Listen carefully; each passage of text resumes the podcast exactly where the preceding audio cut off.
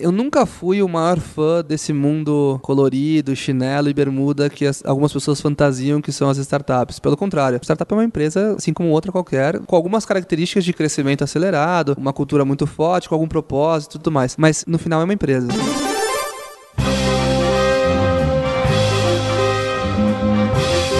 Eu sou o Paulo Silveira Eu sou o Rodrigo Dantas. e esse é o Like a Voz.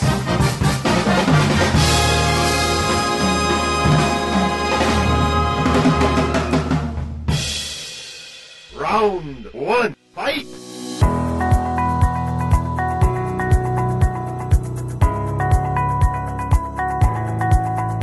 Pedro Conrad é fundador e CEO do Banco Neon, tem 26 anos e é dropout da faculdade. Ele é um desses caras que é exemplo de livro de empreendedorismo, hein? O Pedro é nosso boss de hoje. Pedro, o, o Banco Neon tem uma história um pouco mais longa do que apenas o Banco Neon. Antes não era banco, era uma outra startup. Eu queria que você falasse um pouco pra gente de onde surgiu, o que, que era outra startup, em especial, que, que problema que você tava querendo resolver pra você. Na verdade, o Neon começou muito mais simples do que eu imaginava que a gente estaria agora. Na verdade, eu tive um mega problema com o meu antigo banco, como muita gente tem. Me cobraram uma tarifa absurda, porque eu usei um real do meu limite de cheque especial. Então foi 46 reais por causa de um real.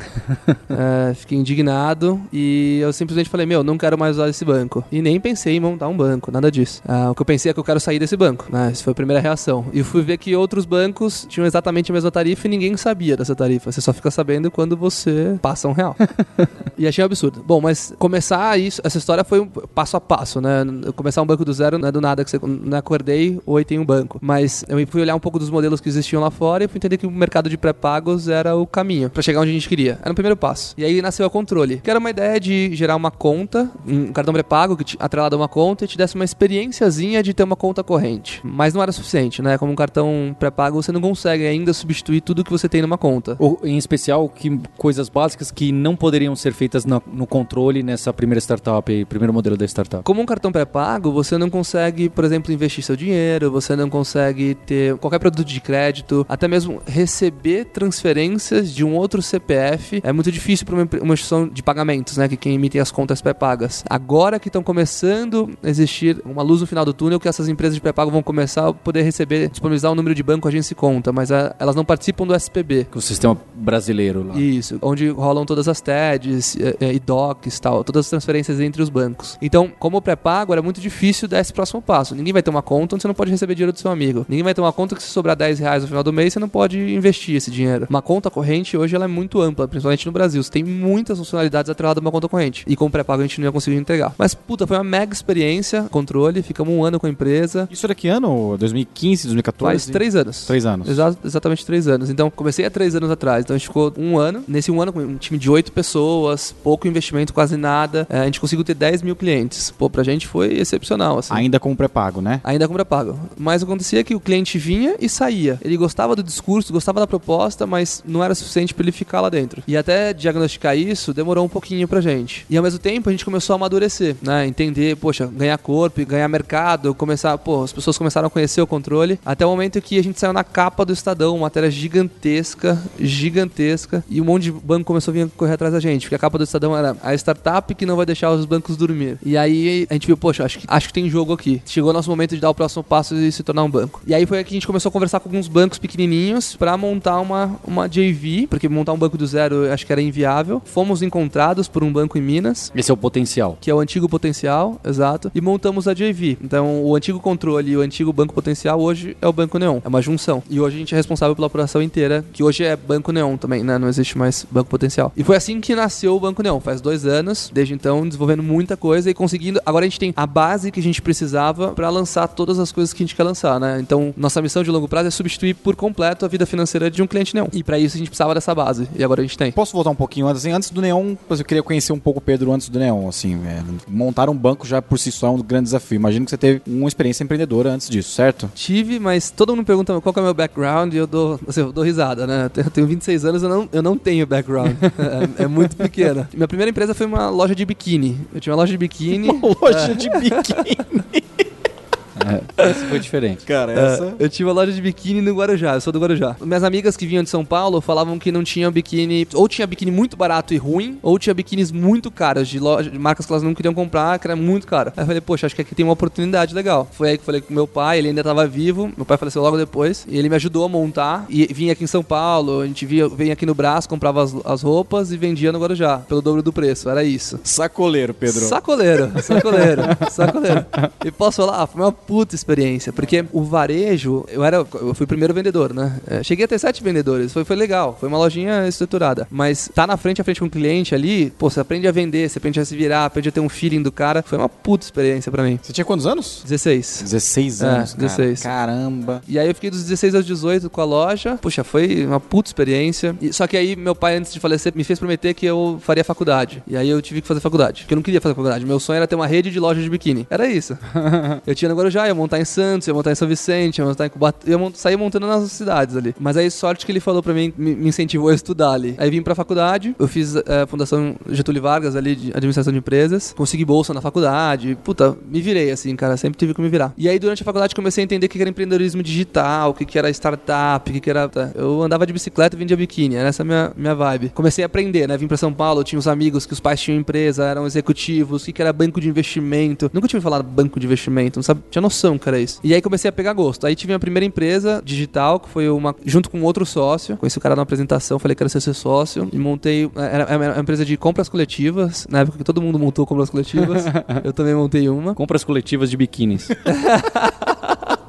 Não, aliás, é super engraçado. Durante a apresentação do cara que tinha essa ideia, que foi meu sócio, ele tinha, sei lá, cinco cupons. E um deles era de temaqueria. Eu sou viciado em comida japonesa. Desse cupom, especificamente, ele tinha 40 cupons desse tipo. Aí, aí eu fui lá e comprei os 40. Todos pra mim. Aí eu falei no, no final do, do palestra, falei assim, comprei todos os seus cupons, precisa renovar lá. E, porra, legal sua empresa e tal. No final, eu virei sócio do cara, então eu comecei a construir. Mas, engraçado, o, temaqueria tá envolvido nos momentos da empresa, todos os momentos da, empresariais, aí acho que vem me ajudando. Mas, bom, enfim, aí montei essa empresa, em oito meses deu tudo errado, a gente, puta, quebrou, em oito meses foi um desastre, a gente fez tudo errado, tudo errado, tudo. Era uma empresa de tecnologia que não tinha programador, era uma empresa que precisava de designer, tudo terceiro, tudo foi um desastre. E aí fui pra Babson College, em Boston, fiz um, um summer course lá, puta faculdade, passei oito meses na Alemanha, fiquei lá, tranquei a faculdade, fui pra lá. Quando eu voltei pro Brasil, aí foi, acho que tinha uma puta escola, que foi uma empresa chamada Startup House, a gente investiu em 18 empresas durante dois anos, Pô, Startup House, cara, ela ficou famosa no, no ambiente na época, eu lembro disso, cara. Foi a primeira venture builder que teve aqui. Foi bem legal. Era eu e mais um sócio, Felipe. Aí tinha mais, uma- mais uma galera. Mas foi bem legal, assim. Foi uma puta experiência. Mas ao final desses. Ficamos dois anos, investimos em 18 empresas. A gente levantou dinheiro com o investidor e depois investiu nas empresas. Só que ao final de dois anos a gente não aguentava mais investir em empresas. A gente queria estar à frente das empresas, assim, sabe? Eu falei, beleza, eu vou tocar minha vida. E coincidentemente foi no mesmo momento que eu tive aquela experiência ruim com o banco. Então, aí que começou a minha trajetória de começar o controle. Então, assim, já tive algumas empresas, já me virei um pouquinho e continuo me virando aqui no Neon. Hoje você encara o Neon como um banco que tem todos os serviços financeiros que uma pessoa que tem o, o seu cliente possui. É, esse é o objetivo do Neon. Sim, é. Quando você pensa em banco hoje, né? Você tem 95, mais de 90% do mercado do varejo, né? Que eu, você, a gente usa na mão de grandes cinco bancos. Então, assim, só quando você analisa esses grandes cinco bancos, isso é uma parte da operação deles relevante, mas eles têm muitos tipos de operações, né? Puta, esses são bancos gigantes, tem tudo, tem um monte de coisa, com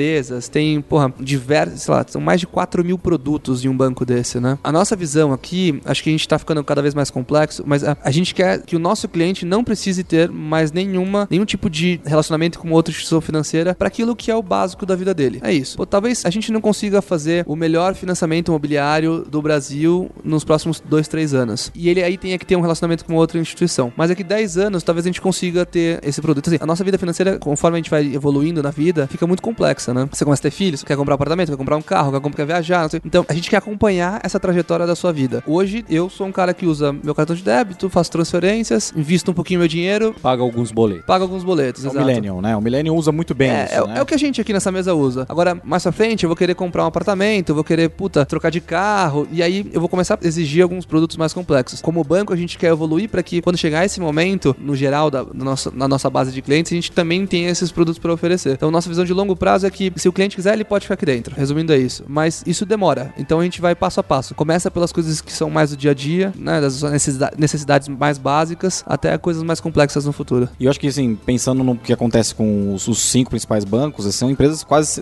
tem algumas centenárias, né? Então vocês estão construindo uma coisa em três anos e concorrendo com gente que tá aí há 100, 40, 70 anos no mercado, né? Então faz sentido esse amadurecimento do produto também, né? Se você analisar o setor bancário aqui no Brasil, ele é o resultado de diversas aquisições, né? Então, todos os grandes bancos, o que eles são hoje é o que 30 bancos foram ao longo dos últimos 30 anos. Eles, é, é muita aquisição, muita, muita. Se você parar pra ver, a gente tem uns 5, porque normalmente você tem muito mais player, né? Você pega os Estados Unidos, outros mercados Europa, você tem muito banco de varejo. Aqui você tem cinco grandes bancos de varejo. Então, sem dúvida, a gente tá construindo em três anos e a gente só consegue isso porque hoje a tecnologia é muito mais avançada do que era quando eles começaram. Então, a gente tá construindo em três anos, mas isso é uma história longa, cara. A gente tá, é uma empresa que vai ficar muito tempo aí no mercado até ganhar corpo pra brigar com esses caras de frente. Mas acho que assim, no geral, tem espaço pra todo mundo. O mercado é muito grande e muito concentrado. Então, imagina duas esferas super grandes assim. Entre elas, tem vários espaços sobrando. É Esses espaços que a gente vai começar a preencher. E Pedro, uma vez eu conversei com você, você me contou que estava fazendo curso na Febraban e que existia curso para banqueiros e pessoas que lidam com o banco. E, e foi bastante interessante, porque nunca imaginava que existiria algo assim. Como que você lida com regulamentação, com você entender o que, que faz parte agora de ser um banco? É muito difícil, burocrático, tem coisas que te atrapalham e seguram projetos por três meses. É o que a gente imagina? É mais complexo do que vocês imaginam. e é mais, muito mais complexo do que eu imaginava também. E cada dia que passa eu descubro que é mais complexo ainda. É muito difícil, né? Porque vamos imaginar que você pega um aplicativo de transporte aí, né? Um 99, um Uber da vida. E ele, por um acaso, ele erra alguma coisinha. E ele te. O motorista para um quarteirão pra frente. Um puta problema, né? Mas beleza. Você um quarteirão e passou. Agora imagina se a gente erra e essa coisinha é o seu saldo da sua conta. A gente simplesmente sumiu com o dinheiro da sua conta. Ou então a gente transferiu um valor errado. Foi um zero a mais, um zero a menos. Porra, é, sua, é o seu dinheiro, é a sua vida que tá. Assim, você pode se prejudicar em diversas coisas por causa disso, né? Então, acho que a regulação vem pra evitar que você erre nessas coisas, né? Pra que você tenha um nível mínimo de segurança, de processos que garanta que você tenha um plano de contenção pra não ter tantos erros. Mas, sem dúvida, eu fiz curso, já fiz alguns cursos, curso de cartão, curso de, puta, pra entender Basileia, curso pra entender, pra entender um monte de coisa. E tô aprendendo cada dia mais. O melhor jeito de aprender é fazendo, né, cara? Então a gente tá, já tá fazendo bastante coisa. Mas o que é legal falar também é que todo mundo vê a minha carinha aqui de 26 anos, que já tá parecendo de 40, mas.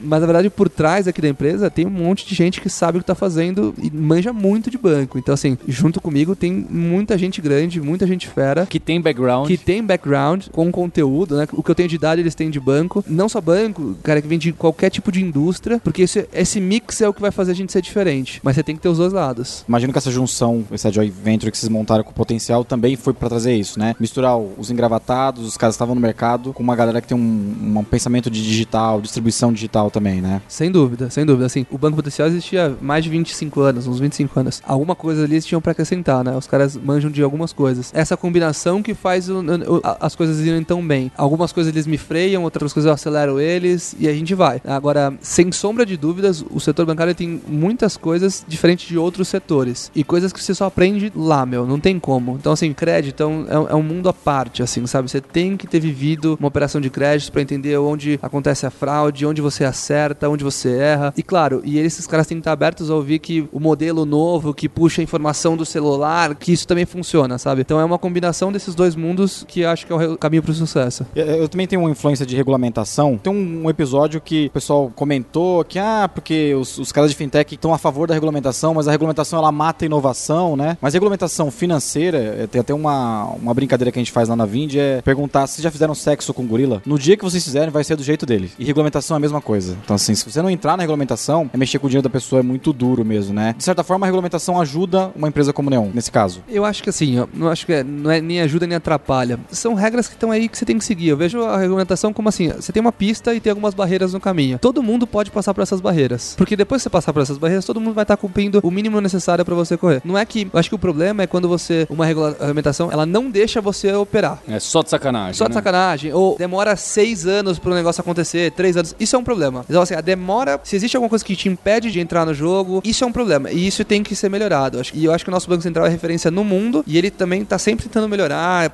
agilizar as coisas e tal. mas tem coisas que realmente demoram ma- mais do que precisaria, talvez. Dê pra melhorar, tem espaço. Tem espaço para melhorar. Mas assim, pensando em regulação como simplesmente critérios que todo mundo tem que levar em consideração e trabalhar e cumprir, eu acho que tem várias coisas importantes ali, né? Porque senão, volto, é o seu dinheiro, né, que tá em risco. Ô, Pedro, eu queria fazer uma pergunta agora, pensando no lado empreendedor digital, né? Porque o, o Neon não tem ponto de venda, né? Então, ele nasceu num modelo de distribuição de solução financeira diferente dos bancos tradicionais. Pensando que vocês já foram uma startup e ainda tem esse- essa cultura startup dentro, provavelmente vocês precisam de mais capital do que uma startup comum. Nós estamos falando de um banco, né? Como é que você lida com isso, assim, de ter que ter a cultura startup de economia de custos mesmo e ter esse capital necessário para crescer, assim? Isso é- tá super na minha pauta hoje em dia. Porque eu nunca fui o maior fã desse mundo colorido, chinelo e bermuda que as- algumas pessoas fantasiam que são as startups. Pelo contrário, startup é uma empresa, assim como outra qualquer, com algumas características de crescimento acelerado, uma cultura muito forte, com algum propósito e tudo mais. Mas no final é uma empresa. Desde o começo, se você ver nosso escritório, não é que tem um parque de diversões aqui dentro. Ele é um escritório confortável para as Não pessoas. é um buffet infantil, né? É, ele é, ele é um escritório confortável, porque todo mundo tem que estar aqui durante o, o tempo que vai trabalhar, tem que estar super confortável, tem que ter uma área para se quiser dar uma descansada, tal, comer alguma coisa. Pô, tem que ser super legal. Meu, acabou o seu trabalho, eu quero que você seja feliz com a sua família, com seus amigos, vai ser feliz. Eu não quero que você fique aqui brincando, sabe? Se você quiser, beleza, mas o importante é que você saiba que aqui é um local de trabalho e tal. E normalmente as pessoas da minha idade ficam imaginando escritórios como, porra, Google, Facebook, que é um parque de diversões. Que, enfim, eu super respeito e tem o modelo, mas a gente não é muito assim.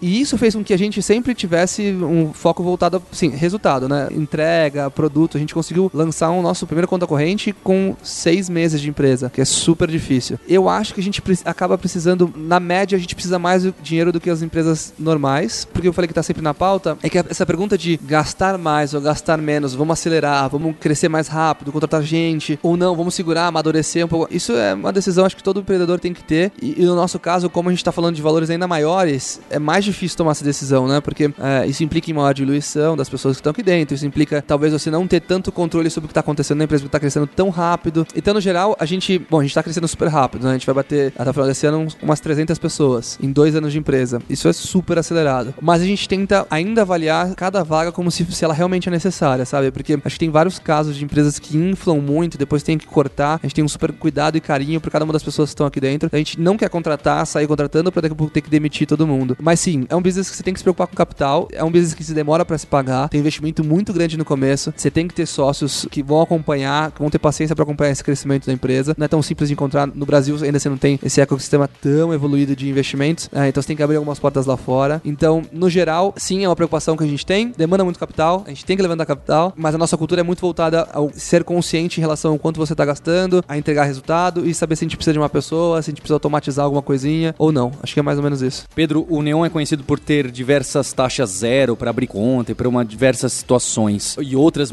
taxas minúsculas. Mas eu imagino que os bancões grandes que não têm essas taxas zeros, eles também não fazem isso só porque são malvados e querem muito lucro. Eu imagino que eles tenham um tamanho já tão grande que mesmo que eles queiram, é muito complicado por causa do dinheiro, por causa da procedimento e uma série de coisas. Para você hoje é muito complicado manter essas taxas, é uma discussão muito acalorada que poxa, isso aqui não dava para ser zero e etc. Como que é isso? Como que é o peso disso? Isso também é outra pauta super quente aqui dentro. Todo dia a gente senta e discute, porque eu acho que eu não conseguiria julgar tão a fundo a situação de um grande banco, porque eu acho que eles têm tanta complexidade, né? Tem tanta agência por aí que é um custo caro, tem já estão listados, tem que fazer report, então cortar tarifa significa reportar um, resultado menor do que no quadrimestre, no período anterior, já estão, todo o sistema deles já é voltado, toda a apuração de resultados já tem parte de serviços e tarifas é muito, muito robusta, então acho que para eles é muito difícil entrar nesse modelo, por isso que tanto todos eles que querem inovar estão tentando montar estruturas apartadas para tentar uma tarifação diferente. No nosso caso, sim, é super complicado, a gente tem que ser muito eficiente, muito eficiente, no mínimo detalhe, assim. Então, se você comparar nosso custo de aquisição de um cliente com qualquer outro player do mercado, o nosso custo é irrisório. E por que isso? Porque tem que ser. Porque também a gente não ganha tanto dinheiro com cada um dos clientes. Aliás, é muito pouco que a gente ganha. Nosso business a gente tem que ter uma escala gigantesca, tem que queimar dinheiro para esses clientes estarem aqui. O cliente fica negativo durante muito tempo, ele, ele deixa de dar dinheiro pra gente durante muito tempo, começa a dar dinheiro daqui um ano, daqui dois anos tal. E como a gente tem poucos produtos, que é um pouco do que a gente falou antes, a gente quer desenvolver mais produtos, que são produtos até mais rentáveis, a gente tem que segurar a onda até lá, porque talvez lá a gente consiga rentabilizar melhor e melhor. Então a discussão fica, poxa, a gente, será que a gente vai conseguir segurar até o momento que a gente vai ter outros produtos para rentabilizar melhor e vamos queimar bastante caixa até lá por isso? Ou não? Será que a gente tem que cobrar tarifas agora e ter um crescimento mais devagar, porque menos pessoas são suscetíveis a pagar tarifa, a gente queima menos caixa, é mais sustentável. Então, essa é uma pauta que a gente tem frequentemente. Quando a gente entrou no mercado, a gente era muito barato. Eu acho que a gente a conta, era a conta mais barata que tinha. Hoje a gente já não é. Tem outros players oferecendo uma precificação zero, tudo zero. Só que a gente sabe os números e sabe que isso não é sustentável e que em algum lugar ele vai ter que enfiar a faca para isso acontecer. A gente tem outras coisas que são muito melhores, mais eficientes, o produto funciona melhor, nosso funil de aquisição é mais bonitinho, mais limpo. Então, é uma discussão e a gente não tem uma resposta. Toda vez a gente senta e discute. Uma coisa que a gente sabe é que a gente não quer penalizar o cliente,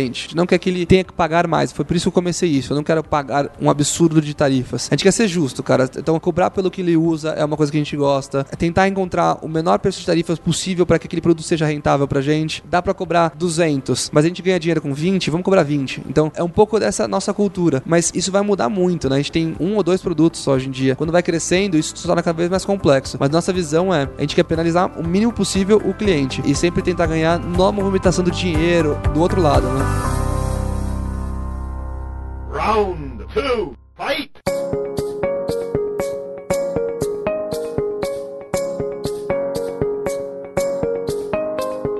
Pedro, nesse segundo round a gente queria saber um pouco mais de você e do seu trabalho. Como que você trabalha, como você se organiza, né? Que o, o ouvinte quer muito saber, entender como tomar decisão e, e como melhorar a produtividade e o trabalho. Você falou um pouco já do seu background. Eu queria saber, como CEO, o que, que você define o seu papel? O que, que você faz aqui dentro do Banco Neon? O que, que é tarefa sua? Essa pergunta é legal porque de vez em quando eu vejo umas matérias assim: 10 coisas que os caras de sucesso fazem, 10 coisas que os CEOs de sucesso fazem. Eu dou uma lida, eu acho que eu não faço nenhuma. Então ferrou, meu, vai dar tudo errado. Eu não sou uma pessoa muito organizada, por exemplo, assim, eu me organizo na minha bagunça. Isso é uma coisa que acho que todos os caras gigantes aí falam que eles são super organizados. Então eu tô ferrado. Eu tenho bem claro o meu papel aqui na empresa. Acho que é uma coisa que eu sempre tive. E a cada ano muda um pouquinho. Mas a partir de agora acho que vai ficar meio padrão. Eu tenho três funções, assim. Eu vou te explicar o porquê que isso é tão fácil pra mim definir. Desde o começo da empresa, eu comecei isso aqui, eu tinha 23. E eu falei, poxa, uma coisa que eu tenho certeza é que eu não sei nada do que eu preciso pra construir isso. Uma coisa que eu também tenho certeza, eu vou precisar de pessoas que saibam. Foi uma das primeiras coisas que eu falei. Eu tenho que trazer pessoas boas pra estar ao meu la- ao meu lado. Então, assim, 100% das pessoas que vão vindo aba- abaixo de mim tem que ser melhores do que a pessoa que tá acima delas. Traga pessoas melhores do que você. É um mantra, né? Esse é o mantra aqui do nosso time de hunting, assim, traga pessoas fodas. Tem que ser pessoa muito boa. A primeira coisa que eu faço, de uma das três coisas que acho que eu defino como meu papel é garantir que as pessoas que estão aqui dentro são pessoas muito boas e alinhadas com a nossa cultura. É isso. Se você fizer isso, você tem metade do caminho aí resolvido pra todos os seus problemas. A gente não sabe resposta pra tudo que a gente vai enfrentar, mas você tem pessoas boas pra construir junto com você, porra, isso já ajuda muito. A empresa vai ficando muito grande, tem 15 diretores hoje em dia. Se você tiver que envolver em cada uma das decisões do dia a dia dessas pessoas, é impossível, né? Então você precisa que as pessoas tenham autonomia, saibam lidar. Então, algumas pessoas até estranham quando elas entram no Neon, porque você fala assim: o que, que eu tenho pra fazer? Sei lá, você que vai decidir o que você tem pra fazer. Você tá aqui pra construir algo com a gente, não simplesmente executar. Então, acho que o primeiro dos meus papéis é garantir que as pessoas que estão aqui, eu perco, sei lá, 50% do meu tempo, eu invisto pessoas. Assim, talvez mais. Em encontrar pessoas boas pra entrar no time, garantir que as pessoas estão aqui têm o que elas precisam pra trabalhar. Puta, é isso. Segundo ponto, acho que eu ainda tenho um papel de garantir funding pra empresa, né? Essas coisas um pouco mais macro, tipo, próximos rounds de investimento, entender onde eu vejo os próximos passos da empresa. Então, qual é a próxima inovação que eu acho que a gente tem que ir. Acho que vem muito do meu feeling ainda, né? Quais os produtos, pra onde a gente vai, pra onde a gente não vai, entender tendências tal. Acho que esse é um papel que eu consigo hoje desempenhar. Então, garantir a sustentabilidade da empresa no, longo prazo. Então, essa é a segunda tarefa. E acho que isso deveria tomar muito tempo, mas diante, acho que eu prefiro até focar mais em pessoas que é mais de curto prazo do que nisso, mas isso é muito importante, senão a inovação para. Uma das nossas frasezinhas aqui na empresa é: inovação é que nem andar de bicicleta, você parar de pedalar. Então, é, você tem que inovar sempre. Acho que alguém tem que puxar essa bandeira dentro da empresa. No começo da empresa, era muito fácil pra mim levantar no escritório e falar: galera, vamos lá, tamo todo mundo junto. Eram 15 pessoas, 20 pessoas, né? Todo mundo me conhecia bem. Era muito fácil todo mundo entender por que, que todo mundo tava fazendo o que tava fazendo, por que, que a gente tá aqui, qual que é a nossa missão. Mas agora, quando a gente tá chegando a 200 pessoas, é muito difícil, né? Você não consegue falar com todo mundo, você não sabe da vida de todas as pessoas. Eu tento ao máximo, mas não dá, cara. Assim, chega uma hora que você não sabe mais todo mundo. 20 pessoas sendo contratadas por mês, você não consegue acompanhar. E aí você não consegue também beneficiar as pessoas que merecem ser promovidas, ou tô falando tudo isso porque a terceira coisa que eu me dedico muito é o modelo, modelo de gestão, assim, né? Então, poxa, que todo mundo consiga se destacar, tenha liberdade para trabalhar, tenha suas metas, tenha seu time, tenha todas as ferramentas que elas precisam e que a gente consiga premiar premiar quem tá indo bem, quem não está indo bem. Então, uma, uma certa forma, é entender quais são as pessoas que a gente tem que. Aquele quadrinho, né? Nine Box. Quem são as pessoas que você tem que trazer mais pra perto, por que elas estão aqui, passar a cultura. Então, modelo de gestão como um todo, acho que é uma parte que me toma muito tempo também hoje. Se você pegar modelo de gestão, garantir que as pessoas são boas, os dois envolvem pessoas também no final. Então, meu, empresa é uma coisa, né? É- são as pessoas que estão aqui dentro. É isso que É é, empresa. gente, né? É gente. Quanto melhor as pessoas você tiver dentro de casa, mais chance tem de dar certo o seu negócio. E nessa, nessa rotina maluca que você tem aí dos três desafios diários, eh, você consegue. Como é que é a sua agenda, assim? Que a gente tem uma curiosidade de saber como é que é a agenda de vários empreendedores. Você acorda de manhã, você vai pedalar, você controla seus e-mails nessa bagunça toda. Conta Você um pouco, recebe um aí. WhatsApp de alguém te convidando. Ah, vamos gravar um podcast. Como você organiza? ah, peraí, eu vou responder isso agora. Ou repasso pra alguém. Como que você toca mesmo? Você já falou que você se considera um pouco desorganizado, mas como que você prioriza e horário? Não, eu que tenho que mandar WhatsApp pedindo pra estar nesse podcast. né? Porra, puta honra, né? Implorando. Eu não sou, acho que tem outros empreendedores que podem dizer aí metodologias incríveis de organização e de metodologia de trabalho. Na real, eu uso o meu e-mail como minha ferramenta de se organizar, assim. Eu separo em não lidos e lidos e eu sei que quando tá tudo certo, tá tudo lido. Quando não tá certo, é que tem um monte lá pra eu ler. É assim. E quando eu preciso fazer alguma coisa, tem gente que usa Wonderly, Trello e tal. Eu simplesmente mando um e-mail pra mim mesmo com o, o título do e-mail falando, precisa fazer tal coisa. É a hora que esse e-mail Um clássico. Funciona, Um isso clássico, funciona um clássico. muito bem, muito bem. É. então, eu me organizo, as ferramentas que eu uso pra me organizar é meu e-mail, meu. Só isso. E, e funciona bem, pra mim funciona bem. Acho que tem maneiras mais bonitinhas, mas pra mim tá rolando. Basicamente, a minha agenda, acho que eu passo muito tempo aqui na empresa. Engraçado, no comecinho, eu quase não pisava na empresa. Era na rua o dia inteiro. Parceria. Investidor, parceria, fornecedor, puta, era um monte de player que eu tinha que conversar. Agora acho que a gente já tem um plano de um ano e meio. Já tem muito bem definido o que a gente quer em um ano e meio. Então agora é pau na máquina, meu. É execução, fazer o time dar certo, ir embora, entrevistar as pessoas. Agora a gente tem um escritório, no começo não tinha escritório, então agora a gente tem escritório pra recepcionar as pessoas, então as reuniões podem ser aqui. E eu acho que meu dia a dia, assim, eu tenho muita reunião com os times. Meu dia a dia se define a, reuniões, assim, é, essa é a real. Eu tenho muita reunião com todos os squads, todas as áreas, quero saber como que tá indo, como tá indo, como eu posso ajudar, quais são os planos, o que, que tá dando certo, o que tá dando errado. Acho que isso é o que mais consome meu tempo, junto com entrevistar pessoas boas, garantir que elas estão aqui dentro, feedback e tal. Isso é, puta, isso define muito. Assim, no começo do dia, sei lá, entre 8 e 10, que 10 começam as, as reuniões mais pesadas. Entre 8 e 10 da manhã é responder e-mail, olhar se eu tenho alguma coisa, alguma pending, algum report pra fazer e tal. E no final do dia, né, quando acaba, sei lá, 7, 8 horas o pessoal começa a ir embora, você começa a devolver os e-mails do dia também. Então, basicamente, durante a tarde, é ver o que eu preciso fazer pra essas pessoas performarem. De manhã e de noite é onde eu tenho um tempinho pra mim ali pra organizar minhas coisas, marcar minhas agendas e tudo mais. Pedro, você citou da sua preocupação com pessoas, né? Que é um- uma grande parte do seu tempo como CEO. E quando você contrata ou as pessoas que você está ajudando a ter uma posição melhor aqui dentro do Neon, o que, que você busca nessas pessoas? Quais são as características,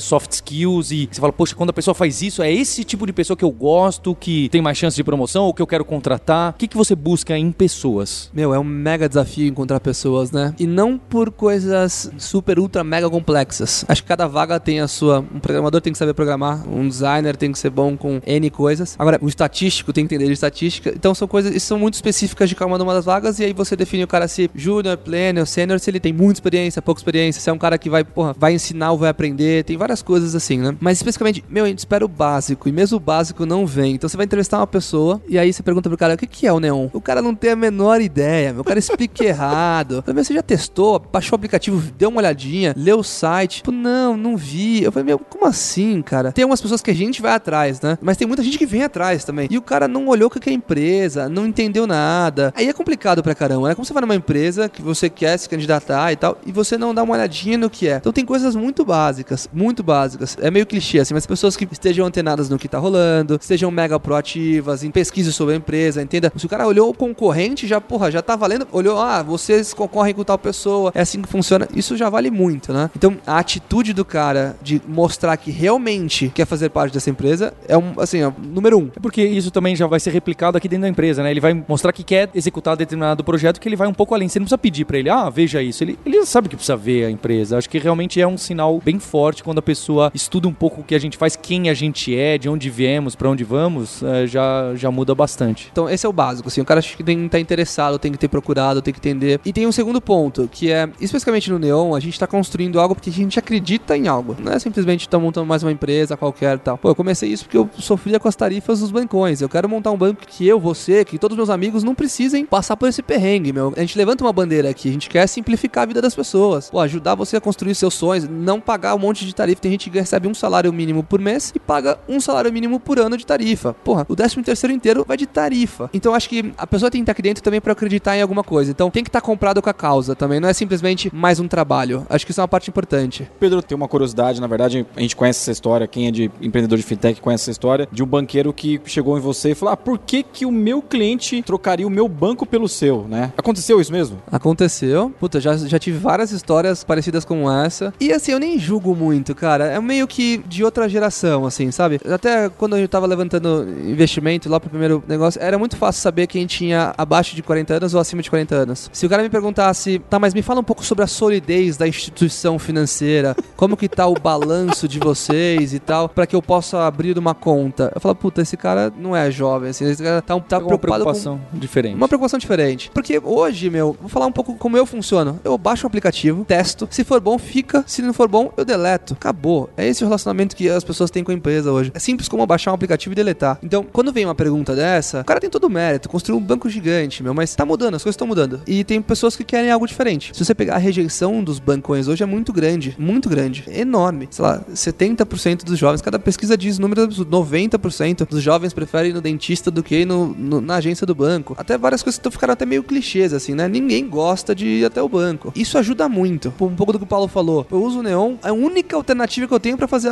algo, de uma forma simples. Pô, vocês estão fazendo a coisa mais incrível do mundo, revolucionaram, estão mandando, que nem a SpaceX, né? Estão mandando negócio pro espaço. É porque é o único que funciona, meu. O único que é simples, que eu vou lá, converso com um cara como eu gostaria de conversar com o meu amigo, não tem um monte de formalidade, que não preciso ficar com a mão pra trás, porque eu tô achando que estão levando um monte de coisa que eu não sei. Então, é por isso que as pessoas mudariam, porque elas se sentem mais tranquilas, mais, sabe, a comunicação é mais friendly, não tem nada de nada escondido e tudo mais. Então, é um pouco do que a gente tá aqui pra montar. A nossa ideia é montar algo que eu gostaria de ter, queria que muito meus amigos todos tivessem. Então, eu vou montar com um maior carinho pra todo mundo.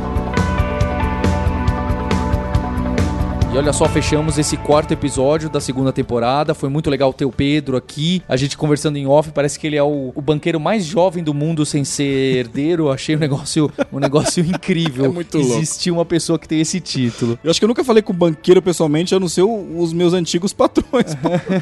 E queria lembrar vocês, quem tá trazendo esses episódios sou eu, Paulo Silveira, sou CEO do grupo Kaelon Alura de Educação e Tecnologia. Se você tá com dificuldade para treinar a sua equipe, resolver problemas técnicos, melhorar a programação, design, melhorar o marketing digital, o UX dos seus sistemas, entra lá em alura.com.br barra empresas que a gente tá cheio de novidade de como que a gente pode resolver os problemas das suas equipes de tecnologia. Eu sou Rodrigo Dantas, sou fundador da Vindi e a Vindi também atende fintech, Paulo. A gente tem um monte de fintech usando as nossas soluções, banco digital, empresa financeira. Quem quiser conhecer um pouco mais, vai no vindi.com.br.